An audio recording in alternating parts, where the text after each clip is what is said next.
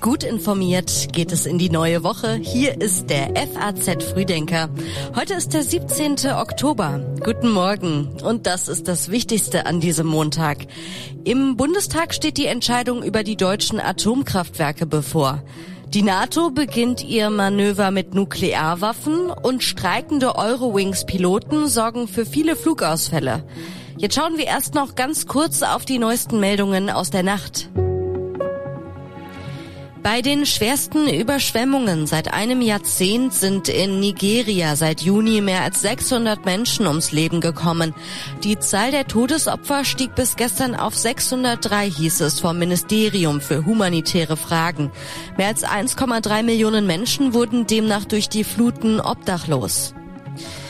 Vier Tage nach dem Mordanschlag auf eine Schwulenbar haben in Bratislava tausende Menschen gegen Rechtsextremismus und die Diskriminierung sexueller Minderheiten protestiert. Wir werden nicht still sein, riefen die Demonstranten gestern auf ihrem Weg durch das Stadtzentrum zum slowakischen Parlament. Die Texte für den FAZ Frühdenker kommen heute Morgen von Redakteur Sebastian Balster. Ich bin Theresa Salentin. Schön, dass Sie heute mit uns in diesen Montag starten. Der Streit um Atomkraftwerke geht in die entscheidende Runde. In dieser Woche steht im Bundestag die Entscheidung über den Weiterbetrieb der deutschen Atomkraftwerke an. In manchen Fraktionssitzungen dürfte es hoch hergehen. Die drei letzten aktiven deutschen Atomkraftwerke sollten eigentlich am Jahresende abgeschaltet werden. Dafür haben vor allem die Grünen lange gestritten. Der Krieg in der Ukraine hat die Lage verändert. Die Atomkraftwerke könnten einen Beitrag Beitrag leisten, die Versorgungslücke zu schließen, hieß es beim Grünen Parteitag. Bundeswirtschaftsminister Robert Habeck sagte, diese Lücke ist wiederum so groß und das ist der präzise Grund dafür, der einzige und der präzise Grund dafür, dass in diesem Winter die Atomkraftwerke im Süden Deutschlands einen Beitrag leisten können. Und weil die Lücke so groß ist, sollten wir diesen Beitrag nicht von vornherein ausschließen. In dieser Woche steht im Bundestag die Entscheidung darüber an, wie die Atomkraft doch noch etwas länger zur Stromerzeugung genutzt werden kann. Zum Beginn der Sitzungswoche treffen sich die Parteigremien heute zur Standortbestimmung. Die Grünen tun es mit dem Votum ihres Parteitags vom Wochenende im Rücken. Die beiden Atomkraftwerke ISA 2 und Neckar-Westheim sollen bis zum 15. April als Reserve für den Notfall betriebsbereit gehalten werden mehr nicht. Das geht einem der Partner in der Regierungskoalition der FDP längst nicht weit genug. Die Liberalen wollen längere Laufzeiten für alle drei Kraftwerke, also auch für den Standort Gronde in Niedersachsen, und zwar bis 2024. Die SPD steht zwischen den beiden Atomkraftwidersachern in der Ampelkoalition. Was den AKW-Weiterbetrieb angeht, dazu sagte Bundeskanzler Olaf Scholz vor dem Wochenende, und die ganz konkrete praktische Frage werden wir ganz schnell zeitnah bis zur nächsten Woche lösen. Scholz hat sich gestern mit Wirtschaftsminister Habeck von den Grünen und Finanzminister Lindner von der FDP zu einem Vermittlungsgespräch getroffen. Ergebnisse wurden nicht bekannt. Heute soll es ein weiteres Treffen der drei Politiker geben. Zwei Wochen lang üben NATO-Soldaten für den Ernstfall. Der Krieg in der Ukraine macht das Routinemanöver zu einer brisanten Angelegenheit. Heute beginnt das NATO-Manöver Steadfast Noon zur Verteidigung des Bündnisgebiets mit Atomwaffen. Daran nehmen 14 Staaten teil, darunter Deutschland mit dem Luftwaffengeschwader 33. Bis zu 60 Militärflugzeuge werden bis Ende Oktober über Belgien, der Nordsee und dem Vereinigten Königreich Luftgefechte üben und den Einsatz von Atombomben simulieren. Es handelt sich um ein Routinemanöver, das angesichts der russischen Atomwaffendrohungen im Krieg mit der Ukraine diesmal aber von besonderer Bedeutung ist. Die russische Armee führt gleichzeitig ihrerseits ein Atomwaffenmanöver durch. Außerdem hat sie Berichten aus Minsk zufolge mit dem Aufbau neuer gemeinsamer russisch-belorussischer Verbände begonnen. Und aus den russisch besetzten Gebieten im Süden und Osten der Ukraine wird die Deportation vieler ukrainischer Zivilisten gemeldet. Die Piloten der Fluggesellschaft Eurowings streiken und deshalb fallen bis Mittwoch hunderte Flüge aus. Heute fällt fast jeder zweite Flug der Fluggesellschaft Eurowings aus. Auch morgen und übermorgen wird es voraussichtlich viele Annullierungen geben. Die Pilotengewerkschaft Vereinigung Cockpit hat ihre Mitglieder zum Streik aufgerufen. Sie fordert für die Piloten von Eurowings, einer Tochtergesellschaft der Lufthansa, längere Pausen und kürzere Arbeitszeiten. Bisher gilt eine maximale Wochenarbeitszeit von 55 Stunden.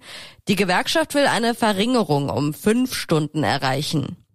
Die Fluggesellschaft hat nach eigenen Angaben eine um zwei Stunden kürzere Wochenarbeitszeit und zehn zusätzliche flugfreie Tage angeboten.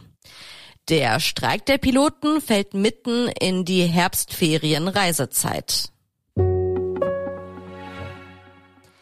Der Parteikongress der Kommunistischen Partei in Peking wird die Macht von Präsident Xi Jinping ausweiten.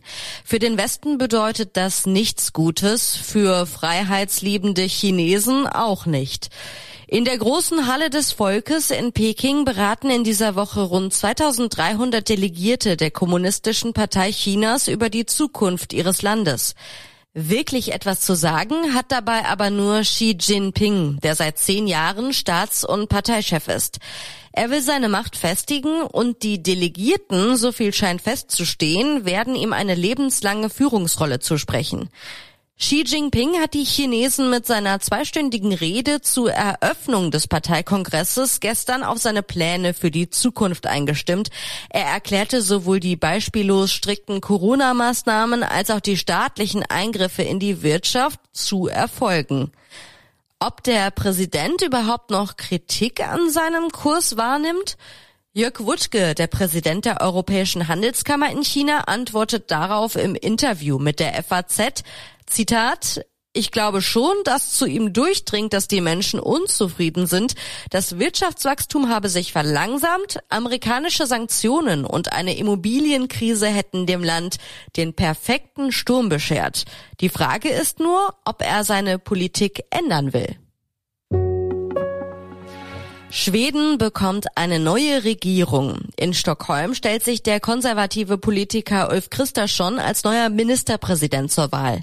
Für eine Mehrheit im Parlament braucht er die Unterstützung der rechtspopulistischen Schwedendemokraten. Sie bekommen damit so viel Einfluss wie nie zuvor. Schon zweimal hat Ulf Kristersson, der Vorsitzende der schwedischen Konservativen, in den vergangenen Jahren versucht, Ministerpräsident zu werden. Beide Male ist er daran gescheitert, dass seine beiden potenziellen Koalitionspartner aus dem bürgerlichen Lager sich weigerten, dafür mit den rechtspopulistischen Schwedendemokraten zusammenzuarbeiten. An diesem Montag nimmt Kristersson im Reichstag in Stockholm den nächsten Anlauf und diesmal sind seine Chancen besser. Die drei bürgerlichen Parteien haben sich dazu durchgerungen, im Parlament die Unterstützung der Schwedendemokraten anzunehmen, um die bisherige Mitte-Links-Regierung unter sozialdemokratischer Führung abzulösen. Wer bekommt den Deutschen Buchpreis 2022? Es ist einer der wichtigsten Literaturpreise im Land und zur Wahl stehen sechs Kandidaten. Die Jury des Deutschen Buchpreises hat ihre Wahl nach mehreren Beratungsrunden getroffen und heute Abend wird sie ihre Entscheidung bekannt geben. Dotiert ist der Deutsche Buchpreis mit insgesamt 37.500 Euro. Der Gewinner bekommt 25.000 Euro, die fünf anderen Autoren auf der sogenannten Shortlist jeweils 2.500 Euro. Und am Montag schauen wir immer noch kurz darauf, was in dieser Woche noch wichtig ist. Die Frankfurter Buchmesse findet nach 2019 zum ersten Mal wieder ohne Corona-Beschränkungen statt, und zwar von Dienstag bis Sonntag.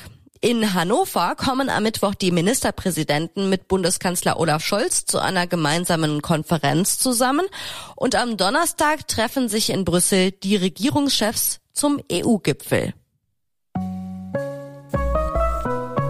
Zum Schluss gibt es noch einige Empfehlungen aus unserer Redaktion für Sie, alle online zu finden auf faz.net.